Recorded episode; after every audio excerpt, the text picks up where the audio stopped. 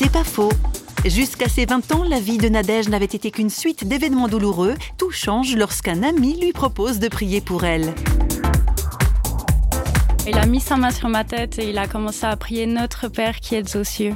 Que ton nom soit sanctifié. Et au fur et à mesure de cette prière, j'ai eu des flashs du pardon qui m'était accordé, du pardon que je pouvais donner à présent à ma mère. Et au fur et à mesure de la prière, les larmes ont commencé à couler comme si j'étais une rivière. Et, et au final, à un moment donné, il y a comme tout qui a été balayé et nettoyé à l'intérieur. Mais c'était vraiment le plus beau moment de ma vie. J'ai senti vraiment euh, une paix que j'avais jamais sentie avant. Une paix qui était euh, au- au-delà de mes espérances. Et euh, un amour aussi. Un amour plus puissant que tous les amours humains qu'on pourra jamais trouver. C'est pas faux, vous a été proposé par Parole.fm.